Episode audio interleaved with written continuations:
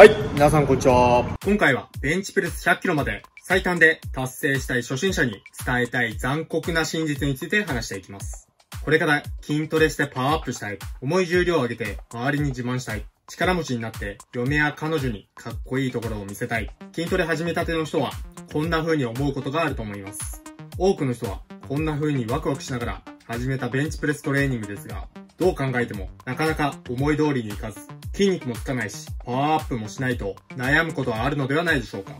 今回の内容は、そんな悩みの原因を明確にすることが可能で、原因を打破するための解決策を実施し、効率よくパワーアップするための手段をお伝えします。そしてパワーアップした後も重量が落ちることなく右肩上がりになる可能性を高めることができるので、この動画を最後の最後までご覧いただいて、素晴らしいスタートダッシュを切ってもらえたらなと思います。その前に、このチャンネルでは、たとえバーベルを持ったことがない筋トレ素人の方でも、最高のパフォーマンスを発揮し、理想の肉体と自分を手に入れるための貴重な詳細や情報を徹底解説するトレーニングが好きな方、体を鍛えようとしている方には、非常にたまらないチャンネルです。トレーニング付きで貴重な情報を見逃したくないという人、理想の肉体と自分を手に入れたいという人は、今のうちにチャンネル登録していただいて、一緒にレベルアップしていきましょう。それでは内容に入っていきましょう。まず、ベンチプレス100キロまで最短で達成したいと目標を持つことはとても素晴らしいです。ですが、その目標とは裏腹に、絶対にやってはいけないことをやっている筋トレ初心者の方が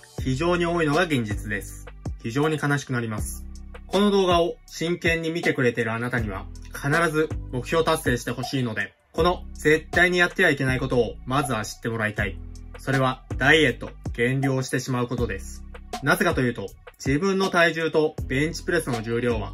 少なからず関係しているからです。ただ、こんなことを言うと、ベンチプレスの重量も上げながら減量して見栄えのいい体を作りたいって思う人絶対にいると思います。筋トレをやるならそう思いたくなるのは当たり前です。ですが、その意見は、お金と時間を短期間で両方とも手に入れたいと言っていることと同じなのです。ボディコンテストの選手とベンチプレスの選手を比べてみてください。ボディコンテストの選手の特徴として、体が逆三角形のシルエットで、一つ一つの筋肉が彫刻のように描かれている人が大半だと思います。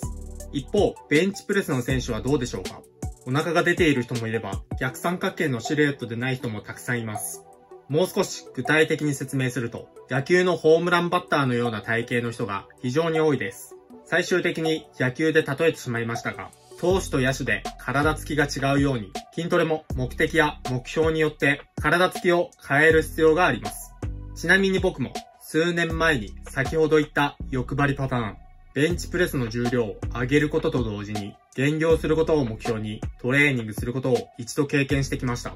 ですが、減量することも見栄えのいい体を作ることもできず、しまいにはベンチプレスの重量が停滞し、肩甲骨を痛めてしまう最悪の結果になってしまいました。何でも欲張りは良くないですね。ただ、見栄えのいい体を作ることも、ベンチプレスの重量を上げることも素晴らしい目標ですし、目標達成した後のメリットも多々あることは間違いありません。なので、無駄なく効率よく得たい自分を手に入れたいあなたが、まずやるべきことは、トレーニングを行う前に、自分自身どうなりたいのか、明確な目標、目的を設定するところから始めてください。ベンチプレス100キロまで最短で達成したい初心者が絶対にやってはいけないダイエット、減量。ダイエットや減量と言われても、その行動手段は多々存在しており、はっきりとイメージするのは難しいと思います。たとえダイエットを一切していない人でも、あなたの行動次第で、それはダイエットをしていることと同じことになってしまいます。ここからは、絶対にやってはいけないことの具体的行動を話していきます。それは、普段から炭水化物を取らないことです。これははっきり言って論外です。なぜなら、これをなくして重量を上げることはできないからです。では、なぜ炭水化物を摂取しないと重量を上げることはできないのでしょうか炭水化物は米、パン、麺類の食材に含まれており、体内に取り込まれることでエネルギーへと変換され、筋肉を動かしています。車で例えると、炭水化物はガソリンと一緒です。この炭水化物を摂取しないと、より負荷をかけたトレーニングをすることができず、筋肉も重量も成長することはありません。よって、ベンチプレス100キロ達成することもできないということになってしまいます。ただ、この動画を見ている人の中には、私、炭水化物を摂取すると無駄に太ってしまうんですよ。と言いたくなる人もいると思います。まあ、炭水化物だけ食べていたら無駄に太ってしまいます。そりゃそうですよね。ですが、多くの人が気づかずに勘違いしていることは、炭水化物を摂取するから太るのではなく、そもそも基礎代謝が悪いから太る。炭水化物ではなく、基礎代謝に目を向けてください。簡単に説明すると、基礎代謝が高いと、運動していない時間でも、より体脂肪を燃焼する働きは発揮してくれます。こう聞くと、基礎代謝を高めたくなりますよね。